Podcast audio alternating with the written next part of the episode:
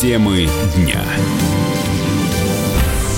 Это радио «Комсомольская правда». Мы продолжаем прямой эфир в студии Михаил Антонов. Художественного руководителя театра «Современник» Галину Волчек проводили в последний путь аплодисментами.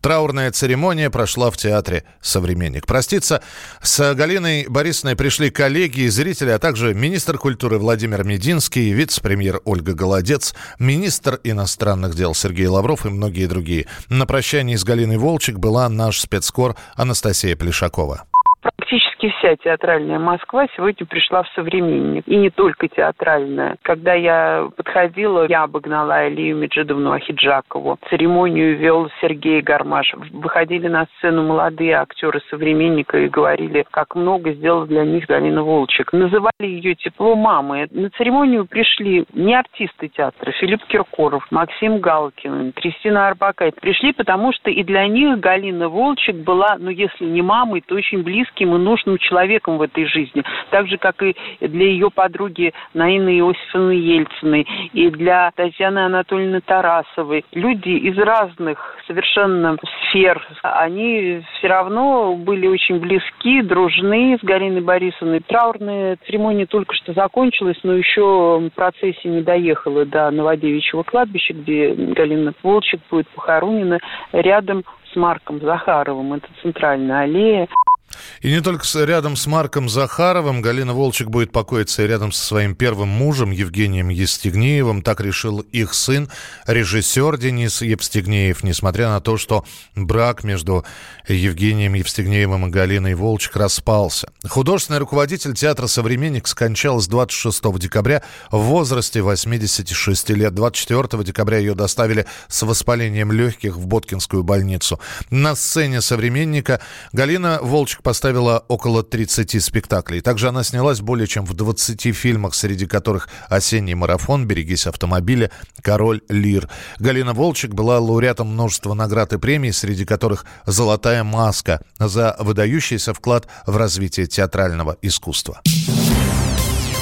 Сборная Канады извинилась перед россиянами за своего капитана. Барретт Хейтон после матча молодежного чемпионата мира, в котором наши спортсмены одержали крупную победу 6-0, не снял шлем во время исполнения гимна России. В ответ наши хоккеисты отказались пожимать ему руку.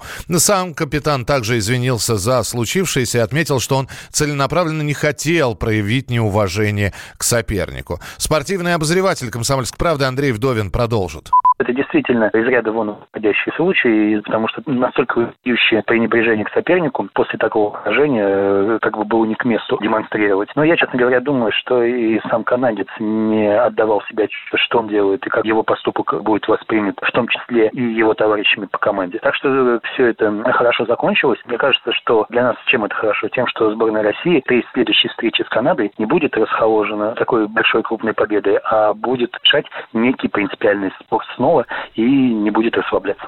28 декабря российская команда разгромила канадцев. Я напоминаю, что речь идет о молодежном чемпионате мира. Матч второго тура группового этапа прошел в Чешской Острове и закончился со счетом 6-0. Это крупнейшая победа над канадцами в истории молодежных чемпионатов.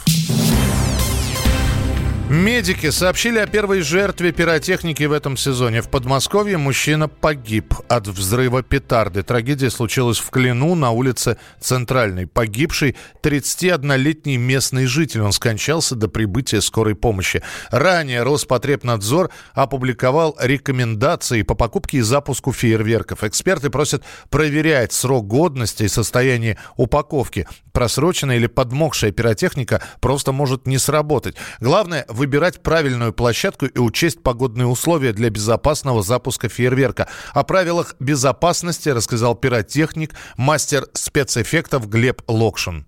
Во-первых, пиротехнические изделия, которые применяются, они должны быть сертифицированы, и в гражданском обороте они появляются от первого до третьего класса опасности. Не превышать класс, и изделия более высокого класса в свободной продаже должны отсутствовать. Пиротехнические изделия должны быть приобретены в специализированных магазинах и не должны быть самодельными. И обязательно читайте инструкцию. Каждому пиротехническому изделию в соответствии с требованиями технического регламента прилагается инструкция, в которой точно и подробно описаны методика применения и условия применения, радиус опасной зоны. Соблюдайте эти инструкции, и у вас все будет в порядке.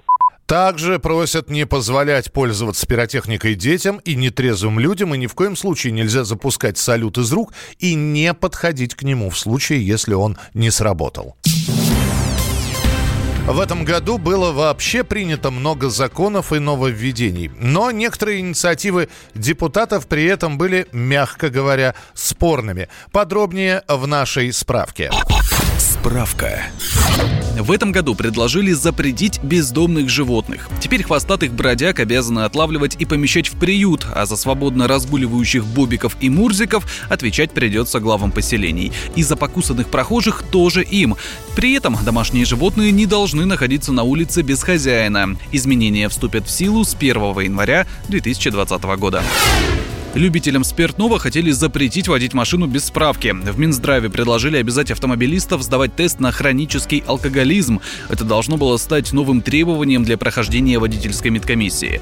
Причем из-за анализа стоимость медицинской справки в разы увеличилась. Приказ должен был вступить в силу 22 ноября. Накануне этой даты в медучреждения по всей России выстроились огромные очереди из желающих успеть сделать документ дешевле. На ситуацию обратил внимание Владимир Путин и назвал нововведение чушью. В итоге документ отправили на доработку. Чиновники пытались запретить фотографировать новорожденных. По предложенному ГОСТу приближаться к младенцам с камерой может только не курящий и не пьющий фотограф с медкнижкой и навыками общения с новорожденными. Чтобы малыш оказался в объективе, нужно присутствие и письменное согласие законных представителей – мам, пап, приемных родителей или опекунов. В помещении, где проходят съемки, влажность воздуха должна быть от 50 до 70%, а температура не ниже 22 градусов. В итоге новый ГОСТ отменили спустя три дня после публикации регистрации и отправили на доработку.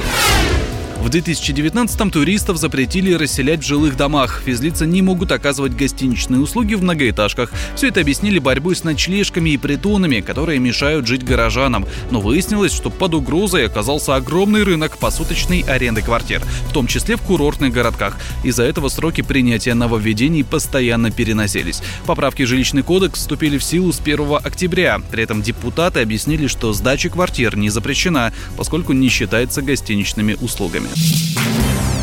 Темы дня.